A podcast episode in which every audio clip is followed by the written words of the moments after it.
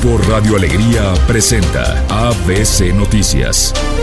Información local. ¿Qué tal? Muy buenas tardes, esta es la información. La primera sala de la Suprema Corte de Justicia de la Nación ha negado el amparo solicitado por cuatro elementos de la Secretaría de Marina, condenados por el delito de desaparición forzada de una persona en el estado de Nuevo León, ocurrido en el año 2013. El caso se remonta a la detención de la víctima por parte de elementos navales, luego de que ésta solicitara apoyo a las autoridades de seguridad para resolver un altercado entre particulares. Posteriormente, la víctima fue encontrada sin vida. En el año 2020, un juez determinó que los cuatro elementos de la Secretaría de Marina eran penalmente responsables por la desaparición forzada de la persona. Esta decisión se basó en diversos testimonios, incluyendo el del padre de la víctima, quien afirmó haber presenciado la detención de su hijo por parte de elementos de la Marina, así como en declaraciones de personas vecinas de la comunidad y elementos de la policía municipal presentes en el momento de la detención. Sin embargo, la sentencia inicial fue modificada en apelación, lo que llevó a los sentenciados a promover un juicio de amparo directo.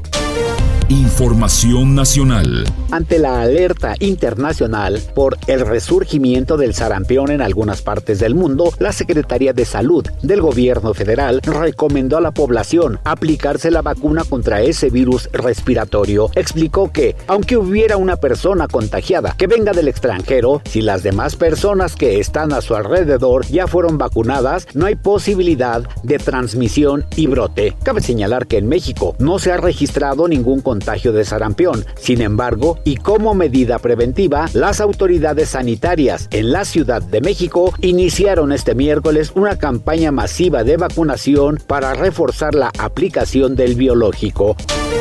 Deportes. Los Titanes de Tennessee buscan extender el contrato del corredor Derrick Henry y que está a unas semanas de llegar a su final. Estamos en buena posición para hacer lo que necesitamos hacer. Cuando esas conversaciones deban celebrarse, las tendremos con Derrick Henry y su representante, dijo el gerente general del equipo, Ryan Carlton. A pesar de jugar detrás de una línea ofensiva por debajo del promedio, Henry finalizó como el segundo mejor corredor de la liga con 1.167 yardas terrestres en la temporada pasada y su actual contrato finalizará el próximo 13 de marzo. Espectáculos. La cantante Linda que saltó a la fama en la década de los 90 y que en los últimos años ha estado participando en la gira del 90s Pop Tour, anunció a través de sus redes sociales que retomará su carrera como cantante, aunque eso implica dejar a los 90s Pop Tour para enfocarse en su proyecto profesional y musical. Redacción y voz Eduardo Garza Hinojosa. Tenga usted una excelente tarde. Grupo Radio Alegría presentó ABC Noticias.